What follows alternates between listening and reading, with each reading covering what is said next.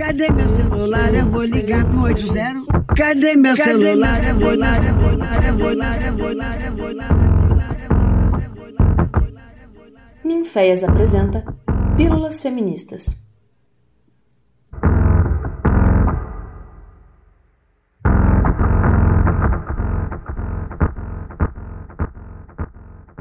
Bom dia, boa tarde, boa noite. Não sei que hora que você que está ouvindo esse podcast. Eu me chamo Lia Normani e eu sou atriz, sou arte educadora, sou criadora de conteúdo formada em teatro e licenciatura pela Universidade Federal do Maranhão e atualmente sou graduanda em licenciatura em estudos africanos e afro-brasileiros também pela Universidade Federal do Maranhão, gente.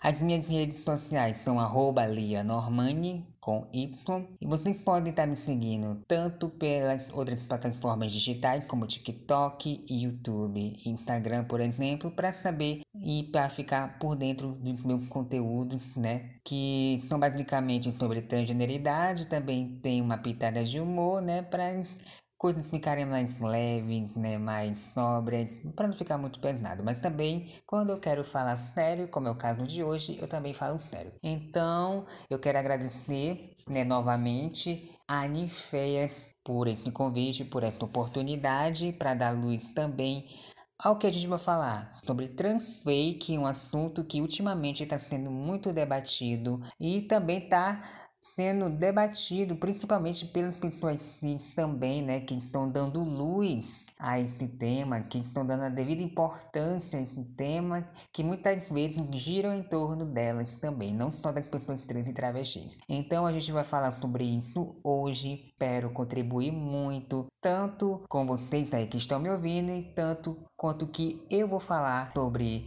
é, esse tema, pois é um tema que é bastante pertinente e que por um bom tempo ficou esquecido ou não tenha dado a sua devida importância né, lá atrás, mas hoje a gente vai dar é, esse suporte, essa relevância para esse tema, então vamos lá. Eu tenho que acordar todas as manhãs com esses merda tratando nós feito cães. Esses merda nem sabe tratar os cães. Eu tenho que acordar todas as manhãs com o peso de ser trans, o peso de ser trans, o peso de ser trans, o peso de ser trans, peso de ser trans. E bom, gente, basicamente o que seria o trans fake? O transfake, é, tendo uma ideia mais resumida do que seria, seria a prática em que atores de gêneros, né, atores que se identificam com o gênero que lhe impuseram, interpretando personagens trans e travestis em obras ficcionais. E tem gente, né, tem comunidades e tem algumas é, organizações militantes que associam até uma, fazem uma analogia ao blackface. Pessoas não, não, é, é, ultimamente não usam muito né, é, é, essa analogia, porque o transfake é, ele se utiliza também tanto na comédia quanto no drama, porque esses corpos trans é, são completamente incluídos de qualquer obra ficcional, de qualquer obra cinematográfica ou mesmo teatral, para é, é, a representação do nosso corpo por pessoas cisgêneras. E isso, infelizmente, acontece, é, continua acontecendo com atores renomados aí, pegando papéis é, que deveriam ser de pessoas trans né, e travestis, e, e isso tem sido, tem sido discutido, né, pelo menos né, no, no, no, no mundo inteiro, né, sobre essas questões. Eu, eu acho muito válida que essa, que essa discussão venha à tona. Primeiro porque nós, trans e travesti, eu como uma mulher, trave, eu como travesti, né, como uma mulher trans, me vi pensando nisso. Primeiro porque quando eu comecei minha transição, o convite para atuar tanto na, no, no audiovisual e principalmente no teatro, que é a minha área, né, onde eu estou formada, cessaram completamente. E as pessoas preferiam é, contratar uma atriz de gênero para fazer certos tipos de papéis. É, em troca, eu ficava né, ali para escanteio. E, e, isso é, é uma questão que, que é, veio junto comigo também de como é, a arte também inclui.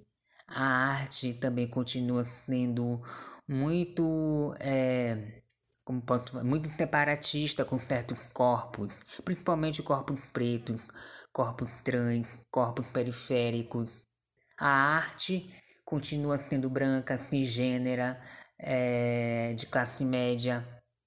Eu posso ainda é, eu posso ampliar ainda mais esse debate por quando ainda se contrata né, pessoas trans e travestis para fazer é, determinados tipos de papéis, vão escolher aquele, é, como eu posso falar, um olhar mais higienizado, né? Um, é, corpos mais higienizados, mais padrões, é, brancos, é, com cirurgia, com plástica completamente passáveis para fazer é, ou para interpretar uma trans né, que basicamente sofre algum tipo de disforia de gênero ou que está no meio da prostituição, ainda vão ter é, esses tipos também de exclusões, né? Quando se trata também de contratar pessoas trans e travestis para certos tipos de papéis.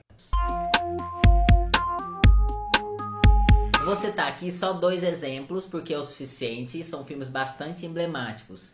Mas a lista é bem longa e infelizmente essa prática é bastante comum e antiga. O primeiro filme que eu trago de exemplo aqui é Bate Coração. Ele é de 2019 novembro de 2019. Ele tem quatro personagens trans travestis de maior destaque.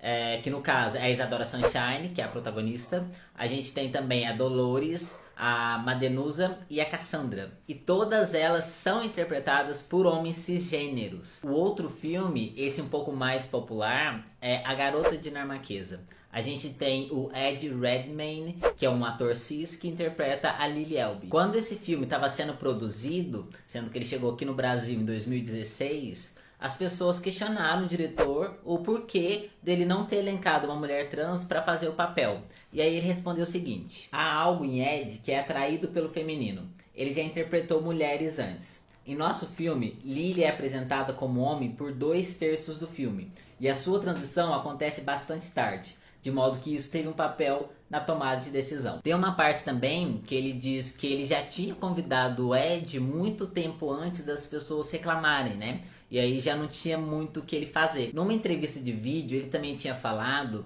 que o Ed tinha o dom de transparecer as emoções. Ele te levava numa jornada e ele não queria que ficasse esquisito. Ele queria alguém que abrisse o coração das pessoas. Eu achei um absurdo o que ele falou, né? Porque ele está sugerindo então que uma mulher trans não seria capaz de transparecer as emoções e abrir o coração das pessoas. E ainda falando sobre a questão da existência de pessoas trans e travestis representadas, né, geralmente no meio das artes como uma fato, como, como anormal ou como animalesca, é, ainda se vê muito é, comum essas narrativas nas artes é, de representações de travestis e transexuais como criminais, como perigosos, como sexual, até meio pornográficas também.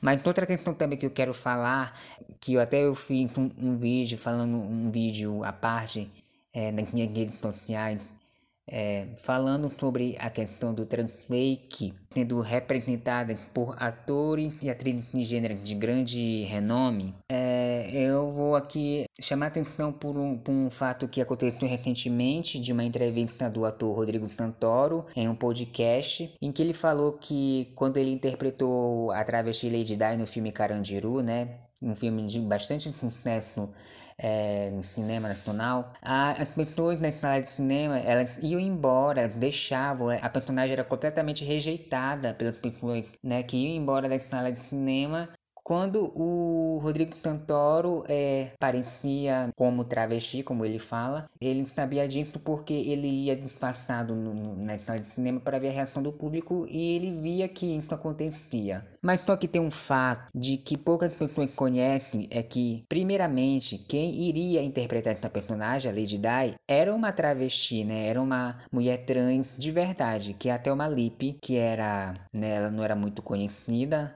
na época. E ela foi completamente descartada por causa do Rodrigo Santoro, que era um ator de renome. Ele iria dar mais, muito mais cartaz midiático do que a Thelma Lippe e ela foi completamente deixada de lado. Não tiveram nem consideração é, com todo o processo que ela fez, né? Ela fez um processo é, de atuação, de montagem de, de, de personagem, com o elenco e com a direção, mas só que quando surgiu o Rodrigo Santoro, então limaram ela completamente do filme. Ela até ela fala em uma entrevista que ela passou por uma grande depressão por causa disso. E a gente vê, né, que como o transfake ele também pode destruir carreiras, ele pode tirar oportunidades é, de pessoas trans e travestis que realmente estavam ali para fazer o trabalho, que estavam ali mesmo empenhadas para fazer o trabalho por conta é, de apelo midiático ou mesmo de um ator ou uma gênero que não tem nada a ver com a vivência daquele personagem, mas só que por questões mesmo é, é, financeiras, por questões de, de marketing é, do filme, da obra cinematográfica, as pessoas trans e travestis ainda são completamente deixadas de lado. Trazendo um outro contraponto que, que, que eu quero fazer por aqui, é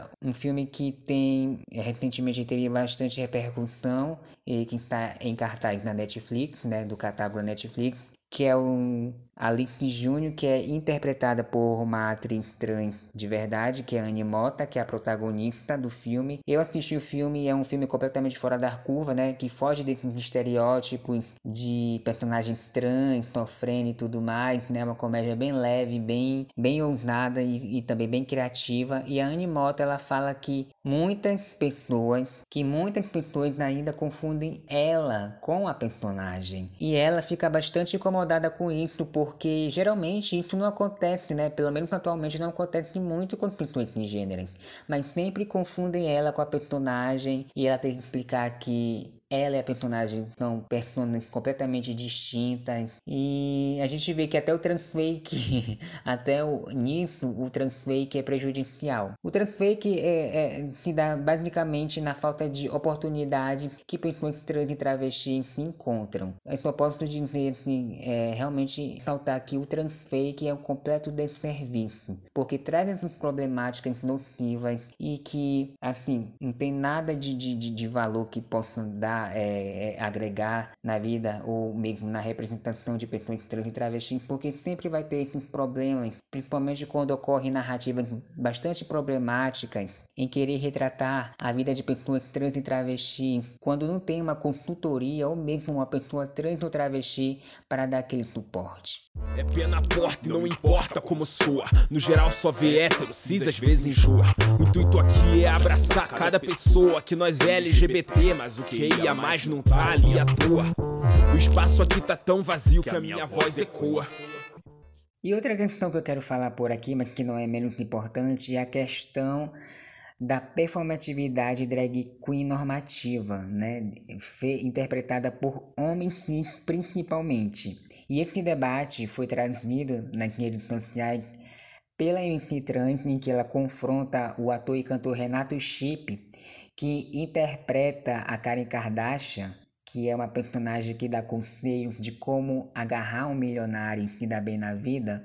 A MC Trans ela traz muito a esse assunto quando ela fala de que certas personagens, certas drag queens que acabam reforçando estereótipos de feminilidade hegemônica como maquiagem, penteado e certos tipos de comportamento, muitas vezes problemáticos, acabam contribuindo para a total exclusão de mulheres trans e travestis em trabalhos artísticos, em campanhas publicitárias e em outros setores em que pessoas trans deveriam ser protagonista.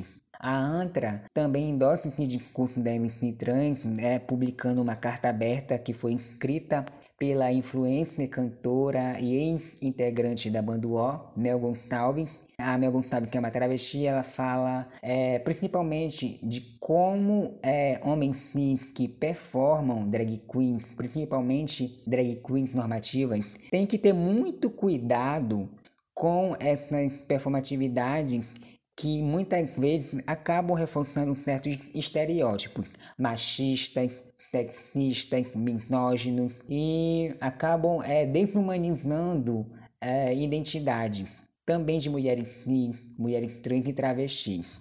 Por quê? Porque ainda não tem o um entendimento, muitas pessoas não têm esse entendimento social do que seria uma drag queen, do que seria uma travesti ou do que seria uma mulher trans. Então, é, certas pessoas acham, né, é, falando mais uma vez, acham que nossas identidades são fantasias, sendo que não é isso, né? Sendo que a nossa identidade é a nossa vivência, é, é, é a nossa mesma sobrevivência, né? Como se pode falar. E quando vê, a gente vê certos artistas estereotipando as nossas vivências, nossos corpos como caricatura, acabam é, reforçando ainda mais as nossas exclusões de certos lugares ou de certos ambientes, né?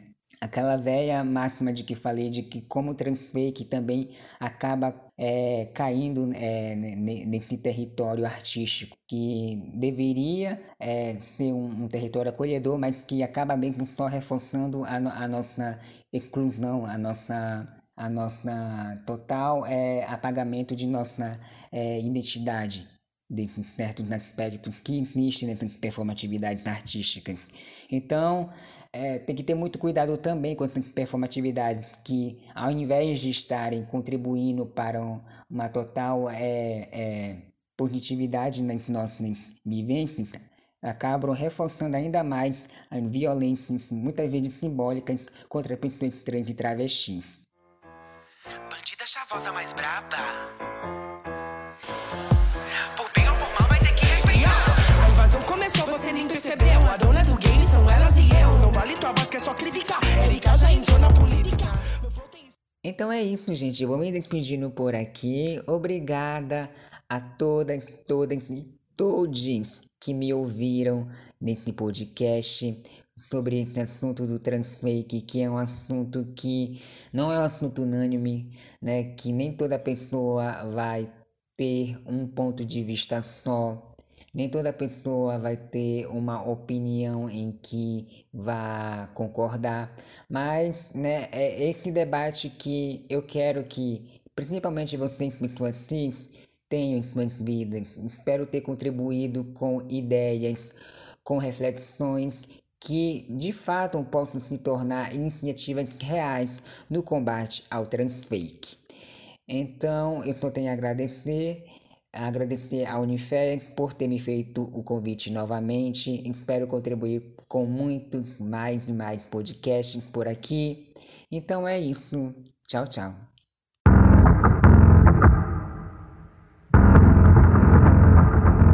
Essa foi mais uma produção do Ninféias. Núcleo de Investigações Feministas, com o apoio da Pró-Reitoria de Extensão da Universidade Federal de Uruguai.